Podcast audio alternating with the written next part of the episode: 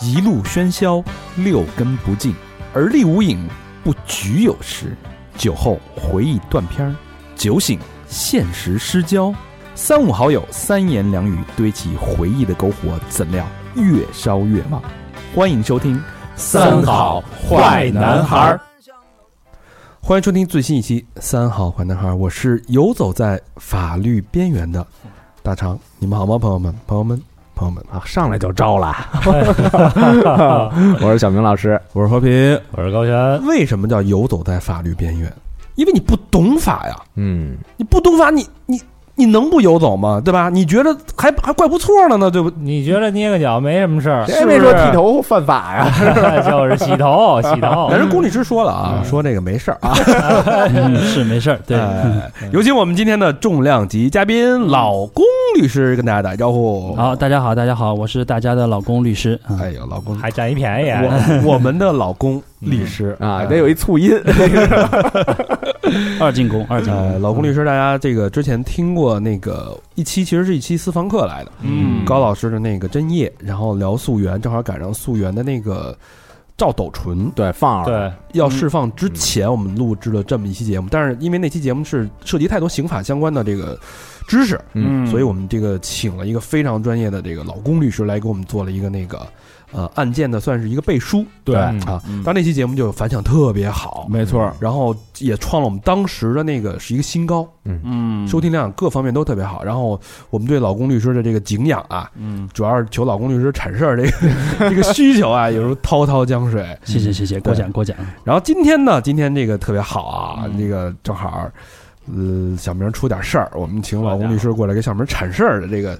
这事儿吧，解决反正说大不大，说小他也不小， 反正就是。呃，我不买一自行车 吗？哎呀我压死一死耗子，我操！死罪可免，口味难逃是逃啊吧？这么一事儿，然后趁这机会嗯啊，嗯这个私事儿解决了，这个跟老公律师聊聊这个有意思的事儿。嗯，好嘞，这不是那个新刑法刚刚出来了吗？哎，对吧？三月一号，嗯二零二一年三月一号正式生效。 嗯新刑法嗯，这里边这个这事儿可太有意思了，哎，事儿跟我们真的不可不说是不息息相关。对，嗯，所谓你不理财，财不理 你，嗯你不懂法， 法就办你。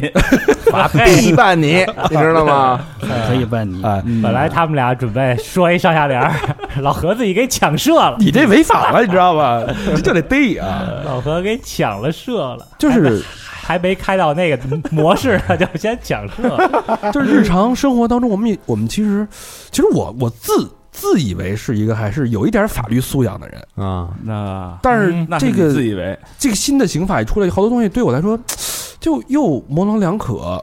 就又拿不住、拿不拿拿不清这个这拎不清有的地就方。你啊，是犯刑法，你可能没这胆儿，但是呢，经常违反什么社会治安条例，惯惯犯啊， 就是 是吧经常去什么特殊服务场所，啊是吧咱咱跟性工作者有接触什么的。咱国家是工作者，咱国家哪有那个呀？呃咱国家没那个啊。嗯，比如说这个什么刑法刑事责任，从十四岁降到了十二岁，对吧？哦嗯大之快前人心，之前咱们关注那个抢方向盘的事儿，嗯多他妈揪心啊！那事儿啊，就直接掉江里了，就看得我这我这这根本就就整个人都出离愤怒了那种那种感觉，而且特觉得特无助。看那个视频的过程当中，你刚才一提什么工作者，舌头都直了， 然后什么那个就前两天那个被老太太讹那俩那个中学生啊，对对对，嗯见义勇为的事儿，嗯到底该怎么弄？嗯还有这个高空抛物，为什么龚律师说高空抛物反而这个刑法变轻了？嗯，嗯，对，一会儿跟大家说到。这个我都说到理解不了。从从这个专业的律师法律的角度来说，我我需要一个给我一个解释。对嗯为什么变轻？对，变轻到什么程度？对，包括对吧最近这嗯一些会儿我们具体说。恶性的袭警事件。小明对什么时候那个案例是什么来着？啊被被拖了被拖啊了一公里，这不是我，说，这他说，这啊老何说的，被拖行了一公里，对这个是不是？没错对啊，太恶劣了，嗯这个对吧嗯？？对，包所以这次刑法修正案对这个都有规制。还有我们上回关注这个呃未成年人性侵案，对，因嗯为去基于溯溯源这件事儿起讨讨论起的，就是新的刑法，哎，不是不报，时候未到，马上就跟上了。嗯，嗯补上了，查缺补漏了就，包括催债呀、版权呀等等等等等，很多这个一一共是四十多个条文呢，对吧？吧？嗯然后，但是太多了，我们也不可能按照那种就是一条一条过那种，对吧？对咱咱们又不，咱们不是那种那种电台，咱又不是宣本来了，嗯对给人啊公老公律师巨认真，这个把所有这些四十八条这个修正案啊，新的刑法修正案做了一个九大亮点提炼，嗯，呃，跟我们息息相关的。最息息相关的了，而且你听完之后，首先你能拿到的这个知识，嗯，对吧？？不仅能让让你变成一个对法律非常有这种明确意识的一个守法公民之外，嗯第二，你真正能成为你身边的一个这个普法小明星，对，是不是？哎，就是你别人啊在干什么事儿的时候，你可以拦他一下，哎，你说别我劝您一句，啊，这是第九条里边那个， 对吧？你快了是不是来一对，如果听了三好电台这事儿你不能干啊啊，，要不然你得被逮进去。对是吧这样我今天来的目的就达到了。嗯啊哎，然后老公律师这是也是真是播种啊，嗯因为确实太忙了。然后我们跟这个私下咨询了一下，然后这这节课的时间啊，嗯时间成本啊，站在老公律师来说，这肯定是上万几了，哎呦，往上呵往上走了。因为这个老公律师这个单小时咨询费很贵的，嗯，就刚才小明那点事儿，哎呦花了我们好几 千。然后呢， 然后老公老公律师还赔了顿饭呢，还搭了一顿饭进去啊。请中我爱妃是吧？对但是我们这是做公益服务也是必须的一个律师的义务。是啊对，我们这期争取把呃老公律大家都知道律师会有一个叫法格， 嗯就是法律的人格，嗯，我们争取这个，不仅让大家展展现出老公律师的法律人格，同时把他的这个人格、嗯，个性的一面对也给他给他挤出来，是吧？嗯？挤这词儿大说家得挤好的一面，别挤坏的一面哎 啊。所谓这个法理不外乎人情嘛，咱们好不容易找着一个站在自己的角度的老师，你这法那个律师，你不得好好的？没错，就想听龚律师骂街呗，啊 行，上回录完那个溯源节目，就特别想骂街啊，当时还不过瘾。今天来，我们找机会咱们骂过一瘾骂，过瘾没问啊！题啊，过过瘾。流氓律师不是老对对对，流氓正经律师。呃正经律师啊。好，那咱们这个我不说不说废话了啊，咱们跟老公律师好好聊这个最新的三月一号刚刚实行的刑法修正案。嗯，这个背景是什么呀？它大概有多少个条文？对我们这个这个这个规模有多大？嗯，啊，那跟大家介绍一下啊，你看我们是二零二一年的三月一号前几天，那么这个新新的刑法修正案十一刚正式施行。 嗯啊，总共有四十八个条文， 48新增了二十五个罪名啊！对，这个小明老师要注意了， 就是你是第二十六个，对做坏事要要要要当心了啊，哎省得得嘞这个日子有盼头了，是判这个法院判决的判。啊，那么到现在呢，咱们我查了一下资料，咱们现有刑法经过这次修改，有一共有四百八十三个罪名，就比较多啊。嗯，然后呢，今天我梳理的大概有九个九个重点，跟大家再慢慢聊一聊。嗯啊，呃，先开个玩笑，就是咱们民间说那个来钱快的路子，都在刑法上写着了嗯啊，啊。 老对问什么来钱快呀？嗯，对，说的就是这意思啊。嗯啊、所以呢，我们说这个这个希望大家关注。以前可能有一些事情，呃，不构成犯罪的，那么现在可能构成犯罪。刚才大昌老师也说了，比如高空抛物啊，比如说抢方向盘呀、嗯嗯那么这种事情啊，一会儿我们具体去聊一聊。嗯嗯有的可能之前是是一个比较轻的情况，现在可能还稍微重一些了。当然也有之前可能会更重的，现在会变轻一些。嗯，对，好，我们就一个一个的聊。刚才呢，咱们说到这个刑法大概新增了二十五个罪名，那么我呢从中间大概挑出来了有八个新的罪名，然后让大家就是跟生活比较息息相关啊、嗯，对，咱们重点做一些了解。好，嗯啊、尤其是要做坏事的朋友们，那么听对听听了以后，一定一定是要注意，要赶紧打住啊，悬崖勒马。哎对对，好，我们先说说这个第一个，我们说这个从三月一号施行啊，这是先讲一个刑法的一个古典原则，什么意思？对，就是说。呃，我们知道好多好多行为，比如说我们三月一号之前我们就做了，对吧？比如小明老师之前去一个那个特殊服务场所呀什么的，反正我们不知道。但是三月一号之后啊，我是那个，我是违反社他是会。寻衅滋事那一 挂的。他是大肠，他是他妈的嫖娼那个， 你按错 了。对，就 罪犯急了，哎哎，顾律师罪犯急 了，急了眼了，这罪犯啊，说我嗯对交这个代，我都这个就交代是不是我。嗯对，要要主动交代问题了啊！ 对，再比如说，比如说哪天我们现在这个在高层啊，能看见对对对面房子的屋顶，哪天比如说不小心，哎，是不是喝了酒掉个易拉罐下去？那么，哎，之前那个掉下去就掉下去了，现在掉下去怎么办？会不会有有新的问题？啊嗯这个哦就讲到我们一个刑法上的一个专业原则，叫做从旧兼从轻原则。嗯什么意思呢？就是说咱们施行这个刑法以后呢，那么是按照对这个被告人有利的原则，比如说我们之前好比说，哎，不小心扔了个易拉罐出去，比如上周不小心扔个易拉罐出去掉地上了啊没什么事儿是吧？现在突然给你逮了，这个是不现实。这样的嗯话就是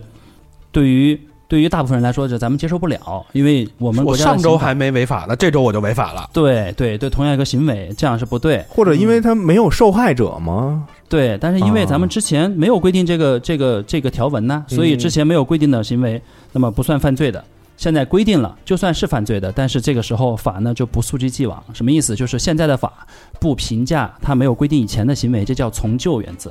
那么对，那有一还有一个叫刚才说的从轻原则，是对这个原则的补充。什么意思呢？还是举个例子来讲啊，嗯就好比说，咱们国家一九七九年刑法规定，咱们同性性行为是作为流氓罪判刑的。我不知道这个小明老师有没有体验啊？这种这一个九那一九七九年，七九七九七啊我是八零后， 哦那那那还好，那还得好问老何这事啊，儿。对，得问问何老师。我记着，啊我记着八十年代之前有一法律，就是未婚同居，好像非法同居，还是违法的。啊对嗯算违法，反正那时候有一流氓罪流氓罪未对对婚对发生性行为也是违法的，同性更是违法 的。对啊，那是那是正经八百判刑的，那会儿七九刑法就在家看黄色录像都算违法吧？都得把帘儿拉起来看吧？嗯，自己看应该没事儿。 这个反正高老师看没看我们不知道，但是我可以告我可以答复你的是，在我们一九九七年实行了新的刑法以后，那么这个流氓罪被废除了，也哦就是说，呃，就算是何老师一九七九年。这个到一九九七年之间发生过这个同性性行为，嗯那你不用担 心啊，不用担心啊。根据这个从从轻原 则，嗯从轻原则呢，那么这个法律这个罪名废除以后，那嗯么是不追究的。我我明白了，等于就是哦啊他之前犯法了，后来我在这个新刑法之后释发了，你是按照老的法律去对你量刑，哦或者是按照轻的那一个对你对量刑嗯对，总之呢，可以简单理解为就是对这个嫌疑人有利的一方。哦哦比如说新法规定不量刑的，那就不量刑了。啊，啊那么如哎果可是我有一个问题啊，比如说按照老法，他已经给逮进去了，嗯新法哦说这个可以放出来，不是那那会儿都胖了。啊这个问题问得很好啊，那就取决于他判没判。对，小明老师说的对，哦如果他已经判了，那么就说这个案子已经是这个结了判决完成了，嗯啊那么就是继续执行。那么如果他没有判，那我们有这种案例啊，就是根据这个这个老法，他可能是涉嫌了犯罪，然后新法施行阶段，他变得更轻了，那哦按更轻的来处理。一会儿我们哦会讲到这样的案例明白运气哦挺好的哈。啊，对对对，这算是运气不错的。那行，老何，你把那个你那事儿就说了吧，承认了吧，你就反正也没事儿了，是吧没事儿。 哎，对对对，没有流氓罪了吧？对，所以说这个事情是从旧兼从轻。那么啊简单的理解就是说，这个新法旧法衔接的时候，那么按照有利于当事人的原则，这也是咱们成人法、成文法国家一个古典的一个法律原则，也是大家所认可和接受的。明白？嗯，对，这个是我们讲到的一个一个第一个第一个提醒大家注意的一个背景、嗯嗯啊，不用担心啊。这个老何这个何老师以前的这个，比如说这个同性的这个事情是吧？过去了，过去了。啊， 对对总对，算过去了。 你可以揭开新的篇章 了。 现在也是也不也不也不也不违法啊。对，现在也不违法了，没问题了啊，并且这个一九九七年刑法到现在经过了，已经经过了十一次的修正了。那么这是最新的修正案，也是一个比较规模大的修正案。哦，这次算比较规模大的啊，对对对，算比较规模大的。那我们学法律的人圈里面有句话就叫做。呃，专业选得专业选得好，年年是高考啊、我就刚经历完这一次高考， 就把这个是学透了，告诉大家。哎，这个对你们来说其实也是一个需要快速补充学习的一个过程。，对，没错，没错，这是对的，对的，对我们这个就是，尤其是刑法工作者、刑辩律师来说，是一个必须要及时学习的啊，因为毕竟，哦呃，手边就有案例，就比如说这个新法刚新新法刚施行，那么这个案子就要根据新法来做，嗯那哎哦哦你不能不懂啊，你不懂那不行。哎，那当时说要改的时候跟你们商量过吗？没有， 没有，这个这应是中该国是人得火大吧？是或者说就是提前通知什么的也没有。呃有有征求意见，可以发表自己的意见。去年就有征求意见，哦啊老百姓也可以发表意那见。那不就跟现在那个什么那个摩托车不让上长安街征求意见一样吗？就是征求也是白征求。哎，还真不是，葛老师，你你记不记得上次咱们录那个溯源那个案子的时候，我提嗯到过，就是说，哎，那个时候是正在征求意见哦，对对对对不对对对，网咱站们是有一网站，啊，咱们是不是把这个性侵这个这个呃幼女这个事嗯情拿到更重的一个打击层面？这个意见采纳了哎呦，哦哎，你瞧瞧，管点用，人呐啊听听咱节目 嗯，采纳了给，啊，对，说明咱们电台影响力很大呀。这么说嗯呃也不无道理。是吧？嗯，哎，但是龚老那个老龚律师啊，没问题，就是嗯你看，就是你看你们这个，像我们这种这种敏感度，就是比那个高老师找你说这个，我们要做这个刑法修正案的时候，你有没有觉得，哎呦，这个电台真是与时俱进，这个有有普法意识。就是我们作为专业的这个从业律师，我们才开始认真学习，他们已经已经这个意识到这一点了，家伙 嗯对吧？你这别全秀啊！中全中国这个怎么可能有媒体这么这么正义感呢？会愿意录这个东西呢？龚老师估计心里想，这几个他妈案底丰富的玩意儿，我理解为这个这个这大家要假公济私啊，请我过来说说这个事儿，顺便把自己的事儿也抖了抖了，咱们私下聊啊， 私房客聊，私房客聊。假公济私的事儿已经让那个犊子大 夫、泌尿科大夫都已经办了，这期就是公，嗯对过啊，对过哎对，但是我也有这个想法，就是说那个大家做一期公益节目，然后让大家知道咱们国家的法律发生了新什么新的变化，对尤其是刑法，应该说是所有的法律里面最严格的啊。那么在这个这个事情上，就是严肃的说，那么也希望大家能够是第一时间的掌握这方面的资讯啊啊，然后能够能够知法懂法守法，对，别老嘻嘻哈哈，这是最严肃的法律，嗯，刑法了都。嗯行行啊，嗯，行行，好行，那我跟大家介绍一下，就是呃，我认为今这次修改刑法的第一个一大亮点，好，啊，那么就是说咱们的刑事责任能力其实是有进一步的下降，嗯从之前的十四岁有条件的降低到了十二岁，什么意思？就是说咱们现在刑法修正案的第十七条规定了，就是说满了十二周岁不满十四周岁的这种儿童也好，他犯了故意杀人或者故意伤害。致人死亡，以或者以特别残忍手段致人重伤或者严重残疾，情节恶劣的，经最高人民检察院核准，应当要负刑事责任。要承担刑事责任。哦对，这一句话是法条。这简单的意思就是说，十二满了十二周岁，那么也可能会坐牢嗯嗯啊。哦之前是十四周岁以下是不负任何刑事责任的。嗯那原来十二周岁就是他这是这就是那个大连那逼孩子那个啊，对对对对，是吧？十三岁那逼孩子，这是有对一个案例在后面。对，嗯那么我们我们找了一些案例，但是先说一句，就是我们找到这个案例不代表咱们的立法意图，因为毕竟高老师刚才说了，全国人大立法没有征求过我的意见嗯啊，我只能揣测一下，或者说咱们根据这个社会热点，咱们找一些联系，如有雷同，纯属巧合嗯啊。啊，对对 对，对，讲案例是为了让大家更好的理了解这个法律，或者说让大家就是从这个更更深深入浅出通俗的角度去了解。对那么我公介绍一下，龚律师说话比较严谨啊，对是吧是就从滴水我不漏啊，从我们的角度来说啊嗯，虽然龚律师说这案例跟这个法条嗯没有直接的因果关系，嗯但是从我们就我就觉得，我觉得挺暖。这什么意思呢？这个社会这些引起公论、嗯引起舆论这种反弹的这个 case，哎，之前法律没有规定的死角，嗯，被国家看见了。就现在有地儿说理去了，与时俱进的哎把这个法律给立在这儿了，嗯对吧错？嗯，没这错事儿我是觉得我很特高兴的一件事儿。嗯嗯，确实是这样子。啊，法律是是跟着社会的进步的。有一句话是马克思老人家说的，说是社会不是以法律为基础的，而法律是应该以社会为基础的。这真是他老人家说的，哦我没有编。啊哦哈勒少，嗯好家一个上哪儿来马克思俄罗俄国人啊，白热喝嘞，白热喝。德国人吧？马克思哪是俄国人啊？德国人，德国人啊什德么国人你？ 人家说的这话确实是真理，就是说社会是在进步，尤其是我们这几年社会快速进步，所以刑法也是及时跟上。嗯，对，啊，那么刚才刚才那个大成老师说的这个特别在理，就是说呃社会上关注这个事情，事实上这个案例确实是引起了关注。那么我给大家介绍一下，好，嗯，他讲的是二零一九年的十月份，那么大连有一个十三岁的男孩儿，然后在家里面把他邻居是十岁的一个小女孩儿，就给残忍的杀害了，哦并且抛尸在了小区的灌木丛里面。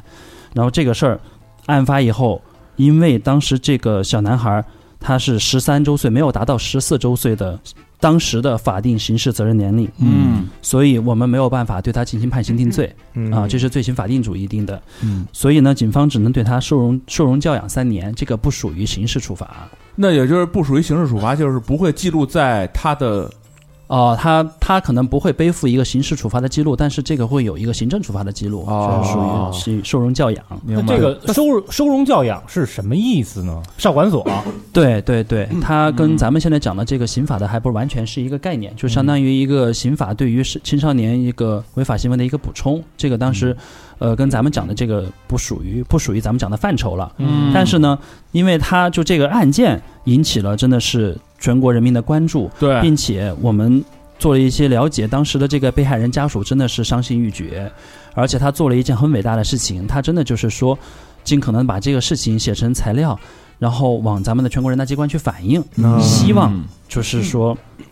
推动这个未成年人低龄未成年人犯罪这个事情立法，嗯等于是啊他以一己之力，甚至说可以说是某种程度上推动了这条修正案的对出现。对，因为这个就呃，犯罪者的这个家庭啊，太傻逼了。这事儿我还了解来着。你给你给你给嗯介绍介绍，我听听就这事儿不是发生在那个一九年十月二十号吗？啊，对啊，三点的时候，那个被就是被告那个蔡某某，就是那个十三岁那傻逼，施暴者厉啊害了，丫把那个邻居小齐，就是那十岁小女孩儿，就骗家中去了。她要跟人发生一点那个性关系什么的，我操，十三岁，对，结果我那个肯定拒绝那呀。孩子已经他妈一米七几了，对比他妈小佛高半头，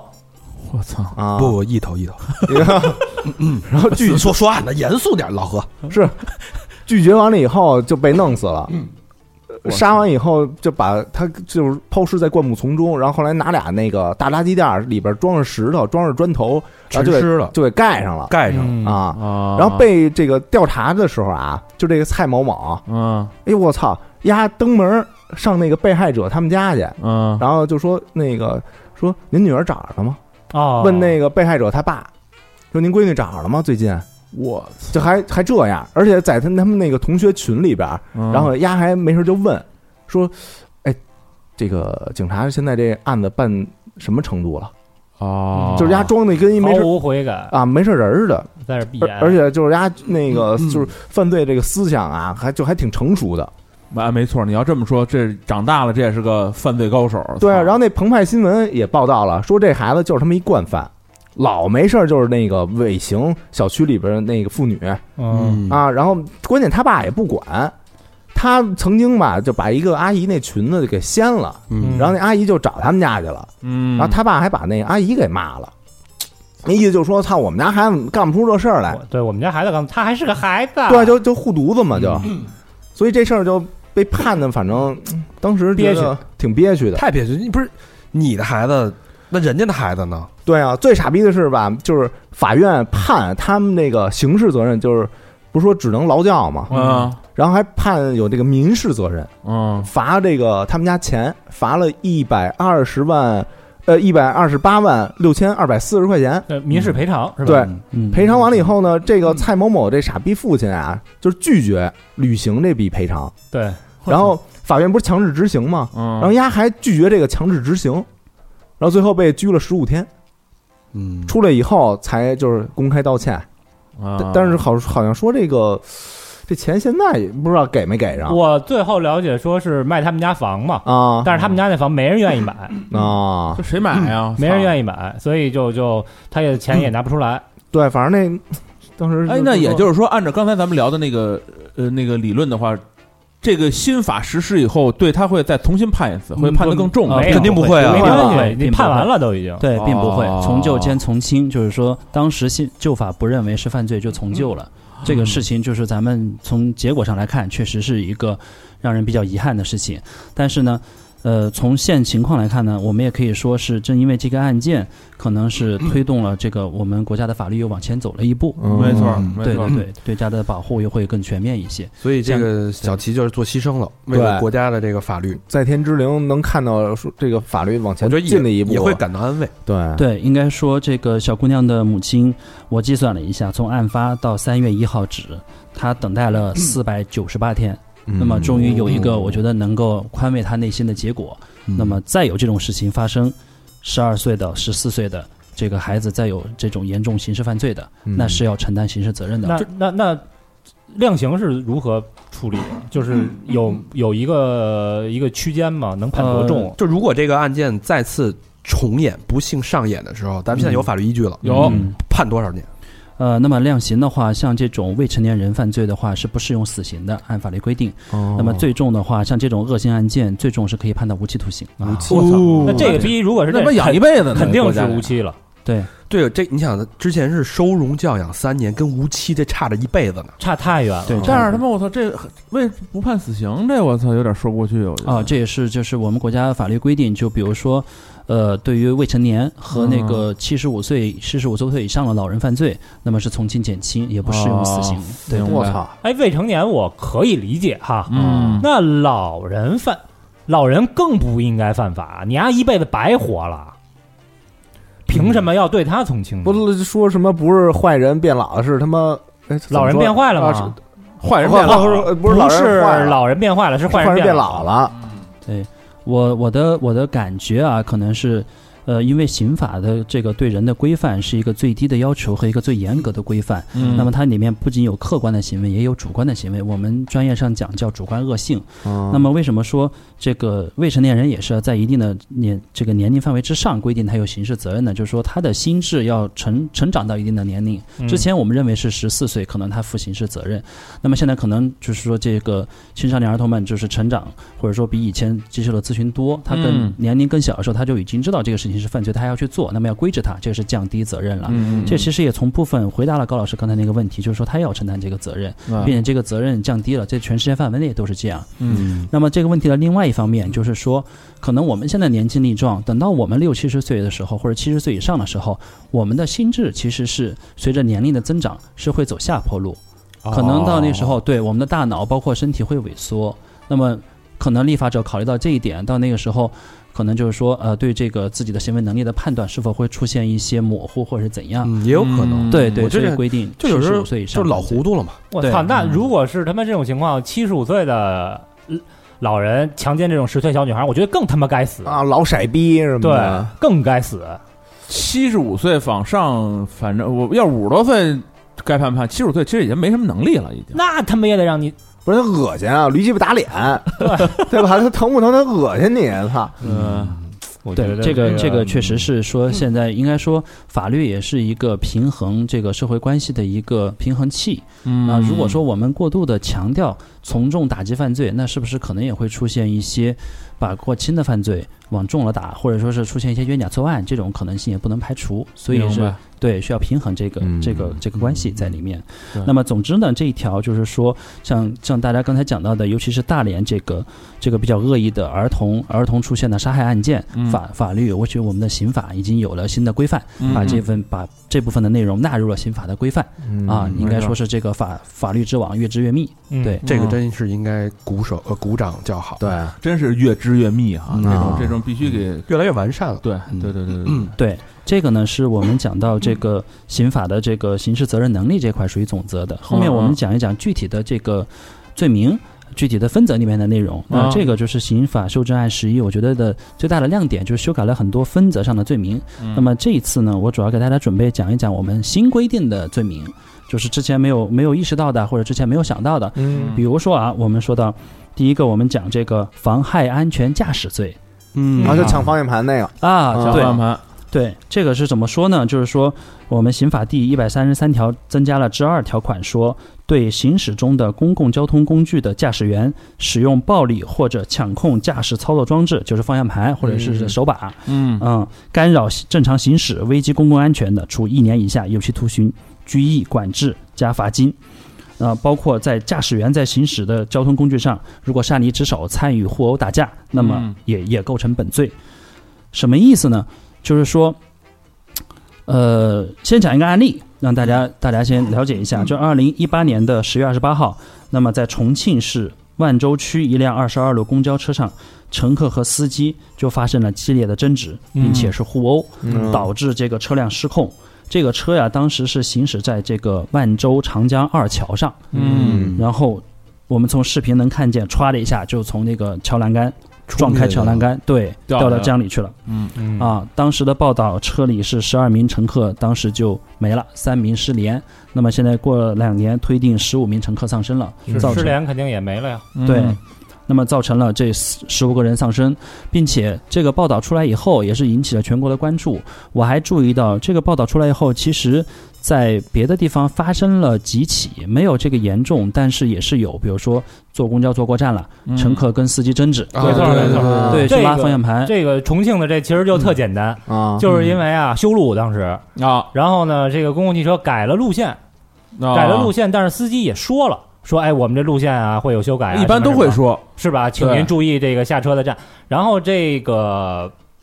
刘某啊，嗯就是那个打司机的那个，嗯他就错过了这个下车的站点儿。哦啊然后呢，他就跟这个呃司机说：“不行，你得给我停了。”而且那儿没有站，就跟那小公共似不的。是就在大桥上吗？嗯对对，，招手下车说你得你得那个停车，那司机肯定是不能同意的。嗯，那司机不同意，这刘某开始就骂骂咧咧，然后就就开始打人，啊，最后但是造成就了是这种打的情况过程中是司机也还手了是吧？对，那司机只能格挡，那那你不能认打呀，哦，对，嗯，那但但是有一个问题就是，为什么这个？因为这件事对我来说，这冲击力太大了，嗯没错，因为这是我们每天都要做的这公共交通。嗯然后对我来说，我就无法无法理解，但是这个为什么才一年以下有期徒刑啊？哦，对这个事情，其实这个重庆这个案例是一个典型的案例，但是不具有这个特别好、特别强的这个讨论性，是因为这个这个人本身，抢夺方向盘这个人本身他也是死亡了。啊，那么死亡的人是不能追究刑事责任的，嗯但是后面的案件，比如说发生抢夺方向盘，嗯那么发生了一些轻微的交通事故，比如撞剐树上蹭、了撞树，啊对，然后或者说车辆逼停了，嗯那这种时候，其实在我们刑修刑法修正案十一，简称刑修十一之前，怎么规制呢？就是比如说，当地会有一个兜底罪名，我们来我们来规制。他说，这个人如果说涉嫌犯罪，那么在没有这个妨害安全驾驶罪之前，我们一般会套用一个罪名，叫做以危险方法危害公共安全罪。嗯啊对，经这常个听是说，对，这是叫我们刑法上说叫兜底罪名，用它来兜底。嗯，对，但是呢，这个里面有一个，比如说当时执法的一个作为执法办案人员来说的一个一个两难，就是说它是一个重罪，这个、哦这个这这个罪名是重罪，这是个重危害罪。公共安全了。啊对哦对，这个罪名的起刑就是三年到三年起，三年到十年。嗯如果出现了这个更加重情节，比如说造成人死亡或者说更严重的情节，是十年以上，乃至到哦无期有死刑的。哦这有可能是过于重了。对，那么这种那情况比，如说就是我在大街上，我开着车，就是因为我之前看过这样一个新闻，就是这个我在大街上开着车哈，然后突然间我开这车就失控了，嗯我就恶意的踩着油门，梆梆梆，我就撞了好几个车。嗯然后呢，呃，这后来一问是因为什么？是因为那个跟家里人吵架了，心情不好。那嗯他这个肯定就是危害公共安全罪，对吧？啊对对对，其实这个行为就是说是一个，就是如果现在高老师刚才讲的这个案例呢，就是严重的危害了公共安全了，那么就是定了这个罪。其实大家看，就是刑法的修订非常的严谨，这个字差一个字。比如说我们讲危害公共安全，那是重罪，嗯因为造成了实际的危险。嗯但是这个罪名我们说的是妨害安全驾驶，嗯还没有到危害的这个这个程哦程度。嗯这也是刚才大长老师说，为什么说新规定一个刑法？哎，大家看到这个事情大快人心定罪了，但为什么还比较轻呢？嗯嗯我觉得这个就是在程度上，就比如说在这以后坐公交车。啊，真的是见到说，哎，有人去拉这个方向盘，导致这个嗯车撞旁边撞旁边车了，或者产生了轻微的交通事故，嗯那这个是造是构成犯罪了，哦，构成的就是本罪，那么是一年以下，这个我觉得是合适的一个刑期，合理的哦因为也没有造成嗯很严重的一个危害后果。所以之前要不然就是往右往右偏一点，三年就太重了；嗯对对往左偏一点又放了你，大家就觉得不公平。嗯对，对那么所以这一现在条等于就是这样法律的量刑更加适用于这种更加情况细致，更精细化了。嗯，对对对对，那那那要是这个妨害什么驾驶罪，呃，致人死亡这种，那就得判了就吧？判的很重了啊，，对了，如果说是这个情节很严重，就是比如说拿重庆这个事情再举例子，如果那个那个人当时然后跳车了，他没如果没死死，啊嗯，对，那么肯定是以这个以危险方法危害公共安全罪哦要往重了判的。这哦个对，也不是说这个法律的漏洞可以钻的。所以它不是更轻了，而是说对模糊的地带有一个明确的一个量刑标准。对细分，对哦对，就是说白了，这现在是我俩罪我都可以治你，对嗯对吧？啊看你情对节严重了，嗯嗯，嗯哎，那我有这么一问题啊，比如说这个说是在里边抢方向盘，嗯那我要在外边骑着骑着自行车，然后有一公公他别我，嗯，然后我在外边那个就绕回去催吐嘛，催他挡风玻璃上。嗯，那你一口吐沫导致人看不见了，那就可能要看有没有严重后果。嗯啊，啊，对对，就是说，呃，如果说是就是你做了这个事情导致这个司机跟你打斗了，嗯那么可能其实是这个司机犯罪了。但是对于这个小明老师说的这个情况，你可能还不涉嫌犯罪，因为你只是对他催吐沫，不涉及本罪，比如说使用暴力，哦或者说是你抢他的这个操控装置，并没有。嗯对吧这个之前 有太惨了，之前有一个跟小明那个他办的事儿特别像的，啊，扔奶茶那事儿。哦，对对对对对对哦对，是吧？那个两辆两辆车互相别，然后有一个对车往另外一个挡风玻璃扔了一个奶茶，啊那就真糊上看不见了啊啊，那个那个严就严重看不见干那扰个就是了，对对对啊，那个是属于其实还不是本罪，那个是属于危险驾驶罪，嗯哦因为我们说的妨害安全驾驶是对公共交通工具。对哦，对对对，那是危险驾驶罪，也有罪去治他。嗯，哎，那我还有一问题啊，就比如说，呃，我在后座上我正坐着呢，然后看前面有一傻逼丫抢那个方向盘，嗯啊，然后我过去咚咚咚给他踹了，一顿胖揍。啊，那这嗯，我觉得，我觉得这个这个还这是一个很有意思的问题啊。我觉得这个事情从我个人的角度是鼓励的哥啊，嗯，啊嗯，因为我觉得这应该算见义勇为啊。你的嗯你看到了这个人要去抢这方向盘，可能造成了现实的危险，没错嗯对吧？然后你就把他制止了嗯啊，你可能是推他一下或者是揍他一下，但是你及时的挽救了这一车人的性命啊，我觉得这一车人应该感谢你。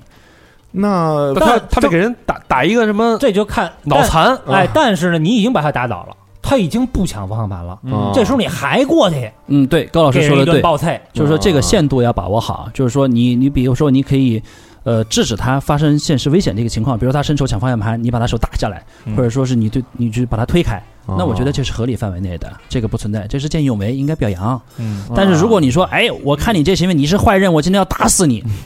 那你把他给揍死了，那你就犯罪那了。防卫我防我卫推过他当过程中，我要一过不小失心那个他他一推反推我，我碰上方向盘，那到时 候这个啊，那这个事儿的话，应想该那是么不够多呀，对，这个就是说咱们咱们一个越往下聊，越往下聊，可以说涉及了很多假设。哦但是就你说的这个情况，那么我目前看来的话，是我认为不涉嫌犯罪。但如果说真正有这种情况，那么咱们具体分析行。嗯啊。那如果说具体分析小的意明老思师遇到就这种是情况，嗯发生了刑事风险，然后记得找老公律师辩护就可以了。这老老具体分析的意思就是再往下聊，您就该交点咨询费 三千块钱没了啊！ 老公律师那意思就是说了，你去打去吧，出了事儿我给你兜着。哦对担啊担心您哪天有这种事儿，这样去以身试法的时候啊，对，需要请辩护律师的时候，对，那还得找一老何扮演抢方向盘那个。你提提前先拍段视频，你说老你说老公律师，我一会儿从这儿冲上去，给他来一这个，然后万一这样我了，在江里的那会然后儿，我就赶紧制止你，我赶紧制止你，开玩笑，开玩笑，开玩笑。哎一方向盘你能问一晚 上，家伙， 行，这说到见义勇为了，对我觉得哎咱们咱们聊聊两句见义勇为，因嗯为这事儿虽然它不是刑法，没错，它属于民法的这个范范畴，嗯但我觉得这事儿，我觉得我最我特别感兴趣。就之前有一个案例，嗯呃，两个小学生放学，嗯那中学生，嗯然后一老太太跟他老太太逆行，嗯然后呢，俩人就是嘖谁就是别上了，会车了，然后俩小学生往右一拐，嗯一躲，老太太往往那边侧面一裹，然后老太太摔了，啊，其实没碰上完全没碰上，啊，摔了呢，然后俩学生下来把老太太扶起来了，好心好意，嗯老太太哎，开啊，讹不依不饶了。五千块，我操！讹这俩小学生五千块，这俩这俩小学生就心里就委屈，说我这个明明是我去见义勇为，我嗯我扶老人，而且他逆行，对吧？嗯然后我我觉着可能是也是为了躲我们，他摔了，我们去扶他就被讹五千，嗯，上哪儿说理去？这踏踏种实实在前面干扰这老太太多好，对，这种行 为 干扰队儿哎嗯这种行为就是我觉得讹人这种行为，他虽虽然可能不涉及违法，嗯但是从道德上太恶劣了。这这这不算违法吗？嗯啊有没有法律？有，但碰瓷儿是碰瓷儿但是罪什就是么刚的才那个大成老师说的，这个老太太这个行为确实是应该还没有构成这个违法犯违法或者说犯罪，没有构成犯罪，因为您说的这个如果要概念上套的话，敲诈勒索，敲诈勒索它是属于以暴力或者暴力相威胁，啊那么老太太这个并没有啊，这个也哦是闻着要勒索就行啊，捂着勒索不行啊，可以这么去理解吧？哦对，啊，啊，对，因为刑法它规定的是一个人的最低的一个行为范畴，那那么如果说，比如说，咱们说老太太这样做肯定是不对，道德上谴责她。但如果因为是这样子让她去坐牢的话，那未免刑法也太可怕了嗯啊，对 吧？那？那如果说啊，如果说我在某一个哎意外的场合，我获得了比如说老何的一个秘密，哟，哎呦，老何的一个不可告人的秘密。嗯然后呢，我特别斯文，嗯，给我给老何打电话，何先生，哎，我知道你这么一事儿，你得给我五千块钱，要不然我给你说出去。这就算这我是我可是闻着，这不是不是说闻着不代表你的语气，而是说你说的内容。不是？比如说不是五千啊，假如说五万，那我现在选择报警，可啊不可以？他算犯不算不算犯法？肯定算啊我，说那我给我跟你开玩笑，你这这你还当真了？我操！咱哥谁不知道谁 呀？啊， 逗对，你玩儿呢。这个也要看，就比如说你掌握的是什么样的秘密，对吧？吧？哦对吧？啊，如果说是这个东西你拿来威胁他，然后裸照造成了啊，对，那这个这个事情本身如果说涉嫌违法的话，那么最后是一个牵连行为，可能也会涉嫌违法犯罪。啊，对啊如果说是你，比如说，呃，你你就是虚构随便说这么一下，然后你去讹他，然后说怎么怎么样，那嗯这就是另外一回事情了。对，哦，就我我炸他 bluff 一下，比如说我可知道你昨天晚上干嘛了，老何，你要想，除非人不是要想人不知，除非你莫为你给封口费。那我出了一个一个亿，我我我我我还没 明白，就是如果我这时候选择报警，警察能抓他们吗？算算能定罪吗？这种嗯，如果说是那个说到说你知道了一个什么你的秘密，然后让你知道多少钱，嗯然后否则他就怎么怎么样，对不对？嗯嗯那就要看他做了这个行为会不会你造成有特别就是有特别特别严重的危害。如果说比如说啊说高老师说啊，昨天晚上你去了那个特殊服务场所，啊你接触了性工作者，啊你要不给我多少钱，我告诉你媳妇儿嗯，啊，啊，那你要报警。那么警察也不管，对警察不会抓高老师，因为这个东西本身但是不属你于这事儿暴露 了，所 以说这个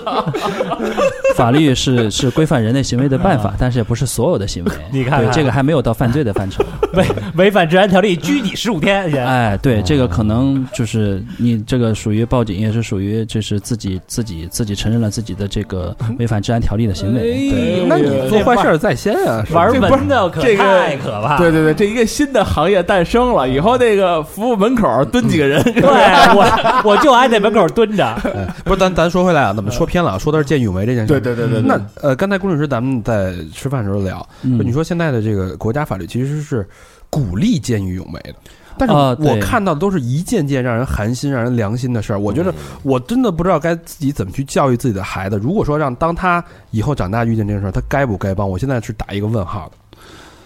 对，其实这个事情就是发生过很多次，像您说的，老人摔倒以后，然后谁去扶他，老人起来以后反而讹他这个事情，导致了说，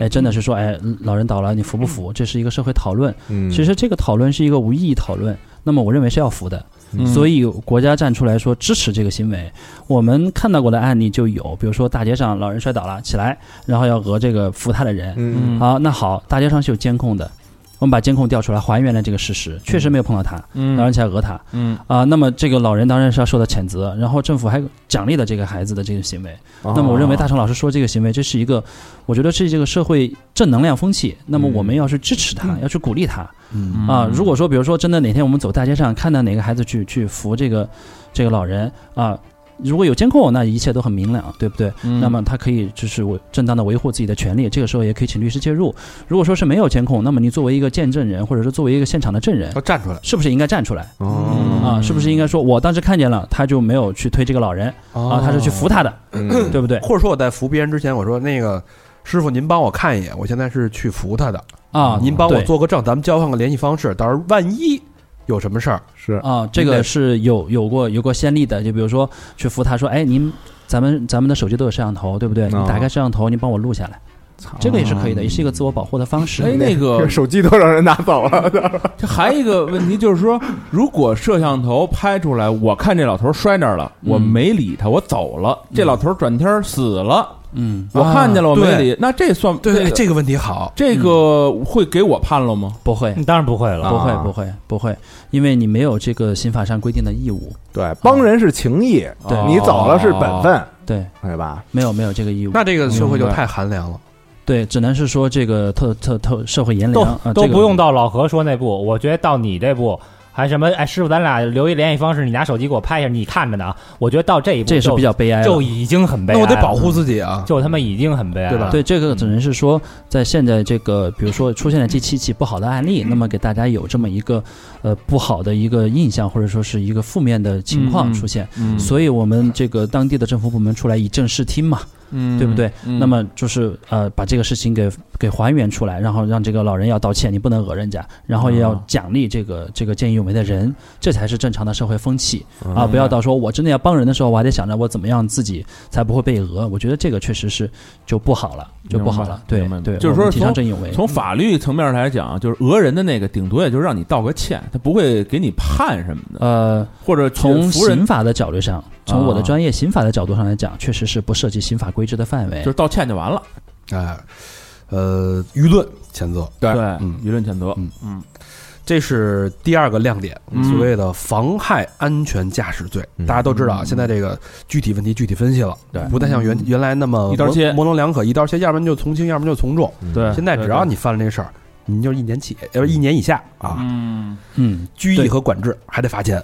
嗯，对，嗯并且如果是更严重的话，可能还是涉及更更重的以危险方法妨害公呃危害公共安全，嗯妨害和危害区别是很大的。嗯，嗯这至请于注意，大家关注的这个见义勇为这个事儿，现在咱国家还没有一个法律明确的法律条文去告诉你应该是怎么去，比如说他他那个讹你，对吧？嗯没有，但是但国家是鼓励的，就对国家绝对不会冤枉一个好人，对，没错，这是这是国家的大的方向。对，一直在宣传嘛。嗯所以我还是我还是比较鸡贼的角度啊，在保护好自己的前提下，咱们再去见义勇为。这我觉得不算鸡贼，这就算是正常。嗯嗯，但是高吧老师不生说存了之吗？道嘛，高老师对吧不说了，你要这么做，你就已经很悲哀了。不是，是我我说这个世道很悲哀，但是对该保护自己还是要保护自己。对对嗯对对对对对，咱们要弘扬正能量嘛，嗯对不对？谁也保不齐，比如家里面都有老人，对不对？嗯不可能二十四小时看着，那也希望说，你难道没有人希望自己家老人走在外面，万一真的摔倒了，没有人去扶他，对不对对咱们推己及人，哎嗯第三个啊，第三个亮点，我觉得这个哎呦，是也是让我这个心里到哪儿都有个阴影。我现在有时候骑自行车上班嘛，嗯把车自行车我现在都不敢停在挨靠楼的地方。嗯，嗯我觉得我就觉得我在这锁车的时候，嗯，我上边可能就会掉个什么东西下来，掉什么东西都因危为险啊这个这种视频的，就是网上传播这种视频的这种嗯这种震慑力还是什么什么什么力啊，反正就是让我真的太难受了，就后怕。嗯你说我这亏不亏？我我我我我我到这岁数了嗯叫一花盆下来，啊，我让一个什么正砸脑袋上，正好你脑门反光。而且关键是这个吧，你特别难找着正主，对呀、啊你说不知道谁好几扔百个的。玻璃，你哪知道那谁下来的？不是你你要挨砸了啊，你都找不找不了正主，你就你就死了，你就是那个之前看了一个小视频，嗯是一个母亲那带着她那那孩子，我孩子就看特那个，孩子特别小，嗯然我就后看那个，上面一个花盆下来那孩子活蹦乱跳，跟妈妈在 就把孩子给砸了，好像是在菜市场要买菜，嗯刚下课那个状态，就对，那然后看那个妈妈当时在旁边那个就跪在地下尖叫，就疯了，直接就疯了，了。小孩儿当场死亡好像是。祸从天降。对，这你招谁惹谁了？这个事儿，我跟大家介绍一下，确实是有这个案例啊，嗯我们查询了案例。嗯那么这个说的是，刚才高老师说的这个应该是一个就是抛砖砸死女婴的一个事件，嗯是发生在二零零九年的四月十八号，在广州，嗯一对夫妇他抱着他们刚出生一百零三天的女儿去买菜，嗯那买菜回家的途中呢，就是走过一个这个居民楼，突然呢就半块砖从高空飞下来，bang 一下砸中这个女婴的头部，嗯然后当当场死场亡就造成这死亡了。嗯啊，然后经过警方调查呢，发现这个肇事者原来就是一名年仅十二岁的小孩儿嗯啊，这个事情确实是一个人间悲剧。他也是啊调皮，对，可不是吗？那么这个事情引起了大家的大范围的讨论。嗯那么其实这一次咱们的刑法修正案十一呢，是规制了这样一个行为，所以形成了一个新的罪名，全新的罪名叫做高空抛物罪。哦，这个之前没有这个罪，之前是没有这个罪，之前没有这个罪，并且这个罪为什么说放在跟这个妨害安全驾驶在一起来讲呢？他们俩有有类似之处，嗯就是说之前咱们对这种高空抛物造成了严重后果的，那么直接就是以危险方法危害公共安全，就刚才说的那个重罪。还是重罪，嗯对三年以上，对，三年以上，是然后再有加重情节就十年以上，可能无期或者死刑了。嗯但是对于咱们说这种，就刚才我一开始打个比方，咱们不小心如果从这个楼扔出去一个易拉罐儿，这种行为是不是要判你三年以上？哦是不是偏重哦的？也有点儿过，好像嗯，对，所以呢，咱们这次的刑法修正案十一的第二百九十条、二百九十一条之二新规定了说，从建筑物或者其他高空抛掷物品，情节严重的，处一年以下有期徒刑、拘役或者管制，并处或者单处罚金。但是还加了一条说，有前款行为同时构成其他犯罪的，依照处罚较重的规定处罚，就是刚才我说到的这个以危险方法危害公共安全了。哦，原理是一样，而且法定刑跟刚才我们说的那个妨害安全驾驶也是一样。明白。对，就是更精细化的规制我们说的这种高空抛物的这种行为，嗯而且它这一条的规定呢，跟之前有一个从专业上来讲不一样，就是说它是一个行为犯。行为犯什么意思？就是说你只要有这个行为，并且情节严重，就是说你拿着这个这个，比如比如我们说这个咱们桌上一些录音设备、调音台嗯挺沉的，咣往下面一扔，然后这种就构成犯罪了。哦，啊，如果说我们刚才说的那个重罪呢，以危险方法危害公共安全，那个叫危险犯，什么意思？就是说，你需要判断这个东西，如果下面它是一片荒草地，啊那么可能还不够；但如果下面是人行道，嗯你可能会不小心，就是有可能会砸到人，那么这个够你。啊就像咱们这种小区里边那，基本上都是这绝对叫叫什么行为犯是吧？对对对对对对对基对，本上城市的大部分小区都是对呀，你们对家又不是住住荒郊野野岭，对对，而且根据就是这个法，应该说这一条还是与时俱进。根据我看到的咱们最新的“十四五”规划，说咱们的城镇化率要达到百分之六十五以上，啊那就意味着其实更多的人是在城市里面生活。楼房里边，而且城市里面对都是高层楼房，所以这种高空抛物行为应该是要纳入刑法规范，才有足够的力度去形成威慑。嗯对，以前可能大家觉得，哎，窗户窗户外扔个什么东西不在意，那么现在真的要提醒大家注意，这个可能涉嫌犯罪，而不是说单纯的违法，可能要坐牢了。假设我再看见我这停自行车的时候，一个人扔了一个，咱扔什么？扔一充充电宝不行，砸死了哦呃扔扔一个易拉罐儿，嗯就可以告诉他啊他，啪就把我车砸了，嗯但是没差点砸着我。嗯，嗯，嗯对，我要我就看他了，就二可以报警二了二十九楼 C 嗯，那个人，那那个个现在我看哎那这个姓姓要何的是就就是哎，扔一个那个用完了的避孕套，啊，然后哎，那大肠戴着头盔哈，嗯啪就砸头盔上了，然后哎有个液体就流下来了，这种哎，这个高老师问的很好，这这这就是是好问题，就是这是一个好问题，这个个是好完问题，就是恶心你，但是没有给你造成任何的伤害。对啊对对，呃 这么，因为鸡贼！你还你说那么到鸡这贼个啊这个避孕套也好，或者说是气球也好，或者纸片儿也好，你不要说把纸扔成一大堆纸扔下去，这个是不构成犯罪的哦啊、因为它没有达到情节严重，没有说是危害到人啊、可能就是真的是这个东西，你听起来啊，一个避孕套砸到你的头上很恶心，但是它没有对你造成伤害，那要也那也是高空抛物，嗯，对是处罚金吧？ 会呃，可能不涉及刑事责任，但可能涉及到民法上的侵权责任。你拿那个化验去，看谁谁谁的？谁的，谁？我还没还没还没回到我这个问 题。如果说扔了一个一个易拉罐啊儿，易拉罐儿他没喝完还剩了点儿，就是砸着一下砸我脑袋肯定一窟窿那种的。嗯啊，对嗯这种的可能就我们要看这易拉罐是空的还是他有一点儿还有有的点儿液对对嗯体，对剩三分之一，对这种的可能就真的是会构成犯罪了。就一年以下了。对对对，这可能是一年一年以下。哎，那比如说我这冬天啊，嗯我搁你阳台那晾墩布，我操！然后那个这墩布吧，它冻冻成冰了对，冻成冰了。然后我出了趟远门儿，嗯但是我回来一看，哎呦，操，掉下墩去了布没了，啊，然后就看就掉下去了，这说算谁的呀？嗯，哎，这个这个这个问题其实是一个其实是一个主观意识上的问题了。嗯我们刚才说的高空抛物是说你有意识的扔出去的，这是有主观恶意的。哦那你说可能我确实是这个墩布在那儿，然后晾着它动了掉下去砸到砸到谁了，这个可能是说一个过失过失行为。嗯哦如果这个过失行为你造成了很严重的后果，比如说把人砸死了，那么可能构成的是过失致人死亡。嗯啊如果说是这个过失行为，说那个呃掉下去了没什么事儿，那么在主观主观恶意上，我觉得这是有空间啊。这个也插一句说，在这种时候，你可能为什么会需要一名辩护律师帮你说明这个问题？嗯对，那么你可能就是在这个事情上了解清楚以后，觉得这个是确实是没有你的恶意在里面。嗯刑法是考虑主客观相合一的，哦但是人家一调查你啊，一调查你说这人呐，一贯的寻衅滋事，那完了，公交车上打人，对，是吧我？就吐口吐吐嘛，我还还扔避孕袋里，我袋，吐吐我们扔避孕袋，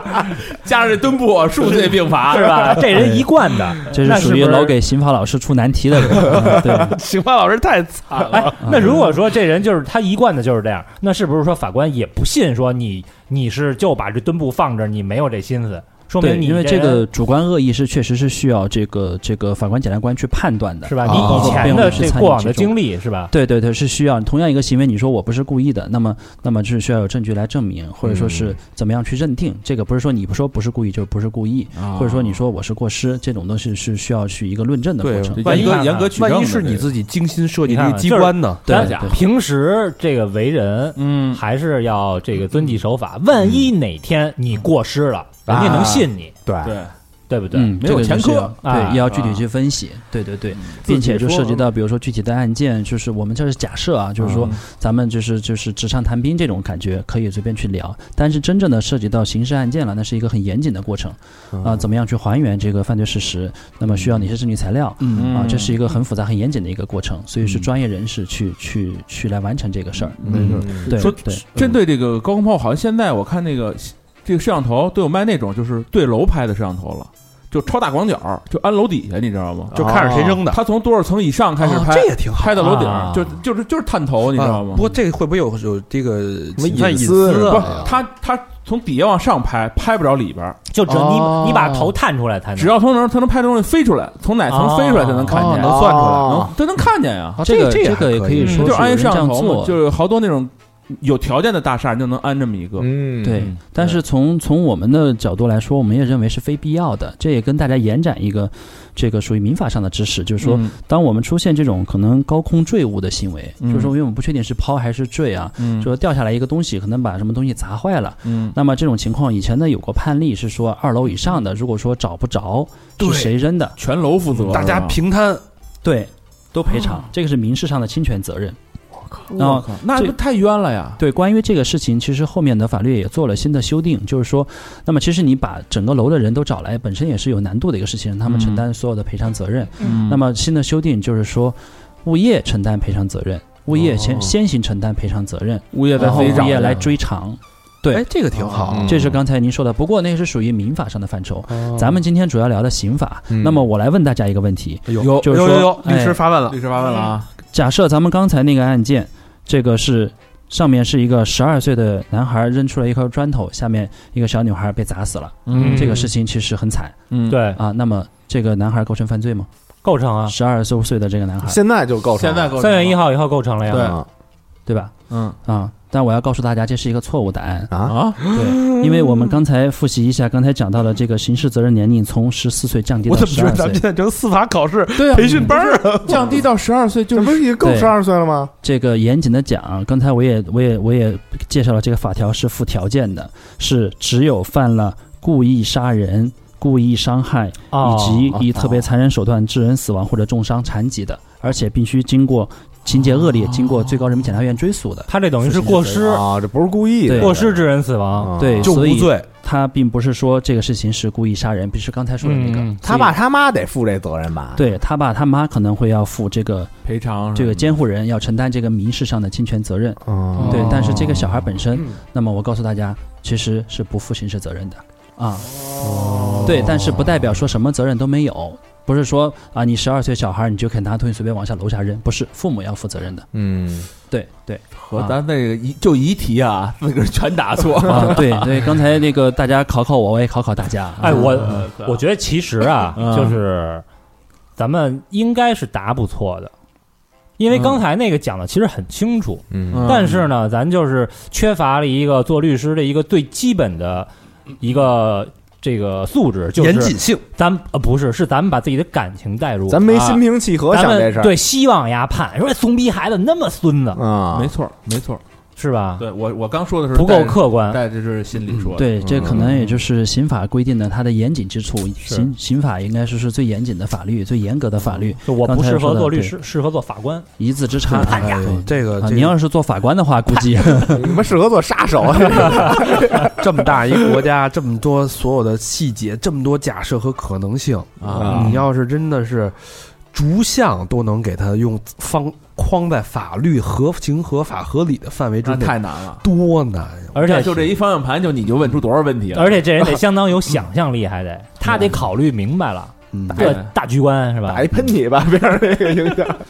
打一喷嚏影响，那你这就算那个什么这个过失公共卫生什么 的那个。我是好，这个由于这个咱们这个刑法修正案这个九大亮点啊，嗯咱们现在马上要进入到的是第四个第四个亮点，叫嗯吸对血罪啊。但是因为这个一共九个篇幅过长，所以我们这个不得不啊，嗯呃，将这期节目一分为二对啊，啊，拆成上下两期节目跟大家更新啊。没错。那我们先把上部分的最后一个亮点袭警那个，袭警罪嗯给大家这个梳理完毕啊。嗯哎，这个我可以先跟大家讲一故事啊。哎嗯嗯那个我爸跟我说的啊，嗯，他们就是有以前的一个同事，嗯就是他也是听别人说以前的一个同事，嗯呃，在春节之前，嗯，这个是怎么着呢？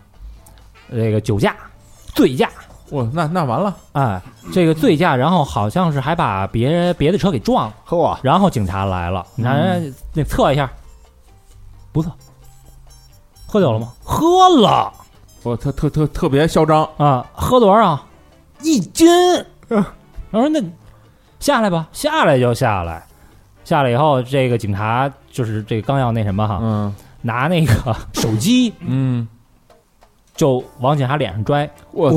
我操，然后就是好像是把鼻子给打破了吧，嗯，然后还要跟人动手，要这个上脚什么的，嗯然后直接就给摁了嘛，嗯摁完以后数罪并罚，这醉驾加那袭个警肇事啊啊，对，加肇事，袭警，啊，一共判四年。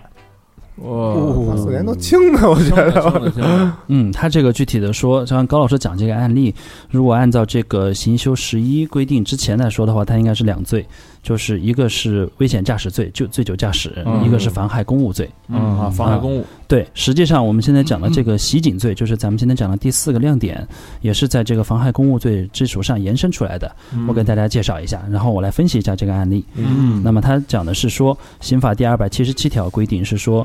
呃，新增规定，暴力暴力袭击正在依法执行职务的人民警察的，就要处三年以下有期徒刑、拘役或者管制。如果是使用枪支、管制刀具或者以驾驶机动车、撞击等手段严重危害人民警察人身安全的，是要处三年以上七年以下有期徒刑的，这个是比较重的。啊啊都拿枪拿刀了，才还七年不还拿枪拿刀少，我看光我看这社会新闻，好几个撞警察的，对对对对对对，对，只是说有这个行为，其实有这个徒刑就不轻了。如果他是拿枪拿刀，造成更严重的后果了。哦那，么子可你能拿出来了就啊是七对对七对，年如果使用这三个到手七段年了，就是三到七年了。啊如果说造成后果，比如说造成人民警察死亡了，那可能就会定更重的罪了。撞折了什么的，嗯对可能对对啊嗯对所以像像这个高老师刚才说那个罪，那么我的分析判断就是说，这个袭警罪为什么说作为一个单列出来一条罪名，作为这个妨害公务呃罪的这个加重情节，嗯在这新新立一个罪名，就是说真的是大家看到。呃，尤其是就是看到人民警察这个执法很辛苦，但是呢，很多人不配合，嗯然后人民警察可能在这个过程中，他们这个保护人民群众，然后这个这个有时候反被人民群众就是或者说是反被这些不法分子嗯去欺负嗯，啊，这个实际上严重的损害了我们的司法权威嗯没错没错没错啊没错，，因为这个是不是就是我觉得是有这么一过程哈，嗯就是以前呢，我们都觉得这个人民警察是是就是特别厉害的。嗯然后就是，哎，这警察叔叔你说什么我们都得听，对人家是站在一个绝对强势的一个对一个位置，我们老百姓是这站在弱势的。嗯结果后来呢，这个执法要规范，哎都要有这执法执法仪仪，嗯所以很多人就哎，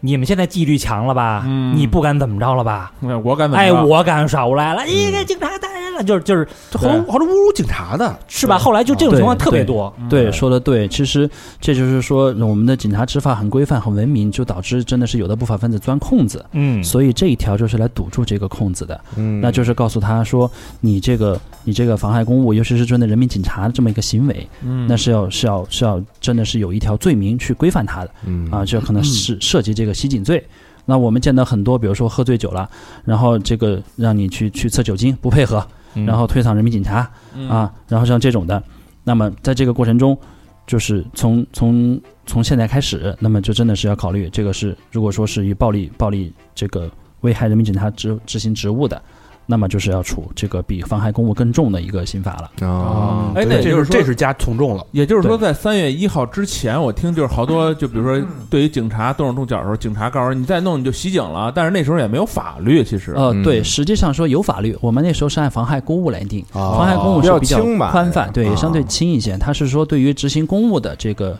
执法主体都可以算妨害公务，哦包括咱们正在执行这个现在正好全国开两会啊，这个咱们正在执行职务的人大代表都可以纳入妨害公务。哦那这保安算？吗？不算。那个那那什么民哦城管民兵呢？呃，民兵如果说是他在这个执行公务的时候，那么是应该是在这个具体认定上是看，如果他是执行公务的话，哦可以。啊哦那您说辅的警保安就什么不的算了啊。对嗯对，哦那有明白有没有可能就是说我，比如说我喝多了打警察，我之前这个嗯法给法法牛 牛的我假假设我哪敢这个，我这嗯滴酒不沾。我这假设我这个之前啊，三月一号之前嗯啊，我去给他一组合拳，三拳，嗯嗯然后之前可能就是妨碍治安条例拘我嗯拘我妨害公务十五天，妨害公嗯务对对吧？那现在我再来三个组合拳，那可能就是三年三到三年以下了。嗯啊，对，就会分辨一重下，对对分对辨一下。那之就前那你要这看提的还挺对还挺大的，所以那啊那如果就是我不知道他是他是一个便衣警察在执行 公务，我那人不家知可道能亮明身份，警察啊不是就是他还没亮的我就先把他撂倒了，警， 我操，不是他这这我就不是这不是你别说，对，别说这话就看吧，孙子， 这就是比较极端的案例啊，啊又又给我出难题了。 那么是这样，就是只要人民警察亮明身份，然后再执行。如果说是没有亮明身份，那么你为什么把人家撂倒呀？这是不是故意伤害呀？故意伤害，如果这种行为是不是可能比这个还要重？不是就是这么说吧以，为他是假警察，啊 对，这么说吧，嗯这个有一有一小偷哈嗯，偷人东西在这个跑，嗯，前面跑，然后后边有一个便衣警察正在追，追然后呢，但是呃，我误会了，我以为是这个后边的便衣警察是要。逮前面那个良民要打人家，所以我见义勇啊为，我跳伸出一拦了扫荡腿，哎，对我把高老师这还个跟我说了，你拿手机给我拍着点儿，你说扫荡腿儿，你给我做个证，小偷喊救命呢，对我把我把这个这便衣警察 小偷嗯一一条腿肯定是女的。扫荡腿就扫倒了，嗯那，这个这啊这个事儿就比较复杂了。然后他就骨折了，对，这个是比较复杂的，这就要看，就是说你跟我说的是不是实话嗯，啊？是实话，对，就要看，就是说我们要分析这个主观动因了。嗯就说，哎，如果你真的是觉得，就说，哎，这个这个人民警察去追小偷，你怎么会认为他就是说，去去去，警察是就是去因违法犯因为罪？因为那个小偷就是是一女的，长得挺漂亮，然后一边跑一边喊救命，那我肯定啊嗯，对，对那不是对因为你喜欢这个漂亮女生嘛，对吧？对，不是，就是你看你你一般人这么看都会觉得男人误是会强了势，对，误误会了嗯误会呀。啊后边误那会警了察长得对有点像小明对？吧？毕竟那个 对，女孩这么漂亮，怎么会有坏心思呢？所以当你 当你主观上，对这个高老师喜欢漂亮女生这个事情，我们都知 道了，通过这个事情暴露了嗯他的内心， 对对。但是这个事儿呢，正经八百的讲，那么这种情况，其实呃，从我的角度来看的话，我认为这个是没有主观恶意，嗯因为你第一，你你不清楚这是一个正在执行职务的人民警察。嗯第二呢，你认为这个这个这个，你认为不是人民警察的这个人民警察，实际上是在在去欺负一个女生。嗯作为你这个，呃，你喜欢小女生或者说喜欢漂亮女生，怜香惜玉的角度，你去你见义去跟勇她为，对你去对跟她打一架，你可能如果把她打伤了，你可能会构成故意伤害嗯，啊、但是对于这个本罪来说，我个人认为应该是不涉及。没有但这但是如果人民警察是穿着 制服的，啊，我去追她，那我说我没认出来，法官也得信。哎， 对，所以这种辩解，所以我们就要具体分具体问题具体分析。哦你看那刚才我那我就以以为他公然的穿假警服，行 了，你别狡辩了，就你这样的。一问你听什么音乐，朋克逮起来，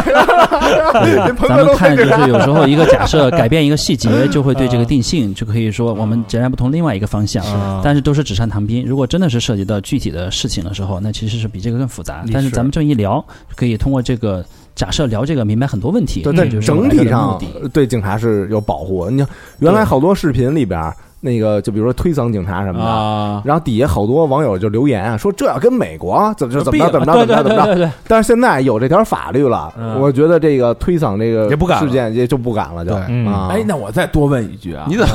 我再多问一下，就是这个便衣警察，如果执法的时候啊，嗯他已经说我是警察了，嗯我可以不信吗？我那说要我不看，信，那要看具体是说便衣警察在什么情况下是执法，嗯因为通常情况下咱们人民警察执法是要是穿制式服装，然后亮明警警察证的，嗯所以有时候比如说咱们有的反扒民警是便衣的，对哦那，么他执法的时候出来，他会先亮明警官证，啊说我是警察那就是我可以质疑他的警官证吗？啊、你可以质疑他的警官证，但是法律规定是你要先，你要在这种情况先配合他执法，因为他的执法内容一定是正当的，他不可能出示了警官证以后去做一个不正当的事情，是对让吧你？让你脱裤子什么肯定是不会的。对，不是有那种，比如说那个在那个反扒的现场，啊几个贼加一块儿说这警察是坏人，哦啊你知道吧？因为他他三五个呢，啊，这种这种情况，呃，我们看到过类似的案例，那么有可能有这种几个贼在一起会有这样去诬陷人民警察，对对对对但是这个是我们说这个叫做魔高一尺，道高一丈，嗯人民警察对这种，尤其是反扒专业民警对这种也很有经验，哦他啊们就是布控的时候就会看，就说哎，这几个人是不是一起的贼，对不对？啊哦而且人民警察执法办案一般不会是一个人，嗯都是两个人以上。 对，可能你说三个贼、五个贼出来说啊哇，那个那个，你你你这个这个警察是是是贼是骗子，我们要抓他。嗯嗯但你会发现，其实他们早就被更多的民警布控了哦，黄雀在后了。啊！明白对明白明白对，所以说是道呃魔高一尺，道高一丈。你老把对咱们这个想的那么简单，是是幼稚真的是对这儿这这也本是身你可以质疑嘛，你可以质疑我嘛。就质疑你，我你看人亨特、马卡尔都俩人走着呢， 对这对，嗯刚才刚才何老师说这个问题，其实我也可以跟大家袒露一下，就是说，作为一名辩护律师，经常会被人误解，就是在这儿、哦说你们做刑事辩护律师的，是不是你们就整天去帮坏人呀？嗯你们整天去帮坏人这个洗刷罪名就认钱，啊？对，你就认钱，然后你就跟变魔术一样，这人干了坏事儿是吧？嗯高老师刚才干了不少坏事儿，在嘴上啊，嗯然后说是不是请了那个老公律师以后，哎，这个今天我们来给你这事儿，我就给你铲掉了，你就没事儿了，嗯是这样吗？对不对？我们说这个情况就是不是这样的。啊，对，那你以为说真的意料啊之是中， 对找一个找一个辩护律师，然后真的是像那个演美国大片一样，然后嗯这个巧如蛇簧的把这个事儿，哎，你真是罪大恶极的一个人，然后啥事儿没有嗯啊，然后然后真的有这么大本 事，我们看那个香港的那电视剧老有、香港这个电影老有这种情况。对对对，对 就说嗯流流氓律师嘛，对就对是不对是，就是人家使钱呀，对啊你拿人钱呀，嗯戴着那莫扎特那套假头套，啊 对对。这个从这个角度上来说，就是说，作为一个辩护律师来说，是他的服务对象是这个当事人，或者说是犯罪嫌疑人。嗯但是呢，我们首先看这个事情是不是有这么回事儿。嗯再说了，我举个最简单的例子，嗯如果我作为一个辩护律师，那么我上手很容易就把这个人给弄释放了。嗯，那么你当指控犯罪的这个检察官是傻子吗？对啊，嗯对不对？对，我做律师以前我就是检察官，嗯，那我觉得我以前或者我自己现在不比以前傻，对不对？对不对？就当说，哎，你觉得你这个这个辩护律师出来以后，真的是把这个案子这个弄没了，那人检察官也在在在在指控犯罪在等着呢，对不对那？不是不弄没了，他可以轻判呀。啊，对，这个是在这儿，就是说要轻判，那么就是首先取决于就是这个事实，咱们怎么去还原它。那么我们有一哦些有一些案例，就是也是说到说，哎，这个事情是本身是什么样子的。那么律、嗯其实作为辩护律师和检察官是一样的职责，说咱们先通过了解这个案情，对不对？嗯我去询问这个这个嫌疑人。所以更重要的是说，这个嫌疑人如果说被采取强制措施以后，嗯那么第一是跟辩护律师把这个情况说清楚，然后我们掌握了这个客观的事实以后，嗯那么他是不是情有可原，能不能给他最争取到一个从轻的判决，这个是可以的，而且哦这法律允许的，对是法律允许的，并且是法律保护的。嗯啊对，然后我们就是通过这个过程，促进其实法律给当事人一个公正的评价，我们叫做维护刑法的谦抑性。什么意思？就是如果没有辩护律师去介入这一个案件，那么有没有可能这个法律在这个执法人员的这个这个这个执法下面变成一部恶法，变成一部嗯本来你可能是一个轻罪变成了重罪，甚至可能你本来无罪变成了有罪，嗯对不对？哦哦那么这个里面我们是有实际的案例的，更多的案例我们可以放在下一期或者私房课好我们来分享一下。嗯嗯就是说你有对罪你就有罪了。啊，嗯对对，这才是辩护律师存在的意义。是对这个就是就是真真真真刀真枪，人家是干出来的。啊，呃，好吧，这期时间也差不多了啊，嗯将近一个小，现在一个小时四一小时十十五分钟，嗯一小时十五分钟了啊。那我们这个呃上半上半期啊，嗯这个新刑法修正案九大亮点，嗯哎，释宜的解释，呃，一到四我们基本上就已经聊完了。啊这解释的很清楚了吧？已就经咱把可能好多听众想问的问题也都问了，啊，嗯可能性基本上都说出来对啊了。对，大家觉得我们这个装疯卖傻的啊，嗯其实我们问的都是这个，都是呃，都是把自己听众放在问的把门儿清自己放在一个很无知的状态下嗯去提出的这种问题。嗯对，嗯顾给问老顾公老老师师出了很多难题这个。满头大汗，啊，我估计啊，这些这些问题可能也是有些朋友想要问的。对，嗯，好吧，那这期就感谢老龚律师，哎嗯非常感准谢备了这么多细致的内容，然后而且这么有耐心，对吧？还面想对吃饭呢，面对四个这个脚里的人在那儿这么有耐心 就，记得这顿饭，一个一个的是吧？嗯，特别特别感谢啊，也太感希谢望了大家啊能在这个期节目里边儿然后有所收获。对，呃，下一期更加精彩，因为下一期的第一个亮点就是，呃，性侵罪。哎呀，这个其实连着我们之前做的那期溯源的溯节源目，嗯包括我觉得对我们也，呃，呼吁了很多，没错，嗯呃也看真的看到了它确实改变了我们的生活，没错，嗯也确实，呃，写进了法律里。嗯所以从那个下期开始，包括呃性侵罪啊，然后还有那个呃冒名顶替顶替罪啊，嗯对吧？替人上大学什么那种，多多他妈毁人一辈子啊！对是对包括那个催收非法债务，啊嗯这个咱们那个《濒临破产年轻人》里边有很提到多了相关的这个很这个啊，大家都要关注啊。嗯，还有第八点是呃，这个侵害英雄烈士名誉罪，你说这这前两天有专门现行嘛？蜡笔小哦球。对哎咱对们可以再聊一哦聊。，啊对对对对对，嗯包括最后一个是妨害传染这个病的防治罪，嗯这是这都是近期近应期哎啊运而生的。对，非常与时俱进的非啊常，与这时几点，俱进然后大家呃关注我们下一期龚嗯老龚律师讲刚这个。才说到性侵罪，我看在座几位老师眼睛都放光了哎啊！这个下期咱们分解，然后哎咱们这个听众耳朵都是都是等着期待，啊然后哎我们下期重点分解。咱们且听下回分解。嗯哎，嗯哎，老规矩啊，感谢我们的衣食父母。嗯第一个好朋友叫黄雅琪，雅琪，你好雅，琪啊，南昌的朋友，江苏的，江苏的，嗯江西的，江西啊，你这地理他妈 的，这这占一江字儿你不是还吗？背过地理图呢吗？你这真的这就是刑法没这条儿，你知道吗？没。去过，没去过，呃，甄爱娟，嗯，谢谢雅琪，没有留言啊。嗯感谢腼感谢腼腆的孩子啊，啊，嗯， 不是他这没留言啊，我就是用这种方式让他这个存活量时间长一点儿。啊，对对对，你知道吗吗？下一个好朋友叫十四，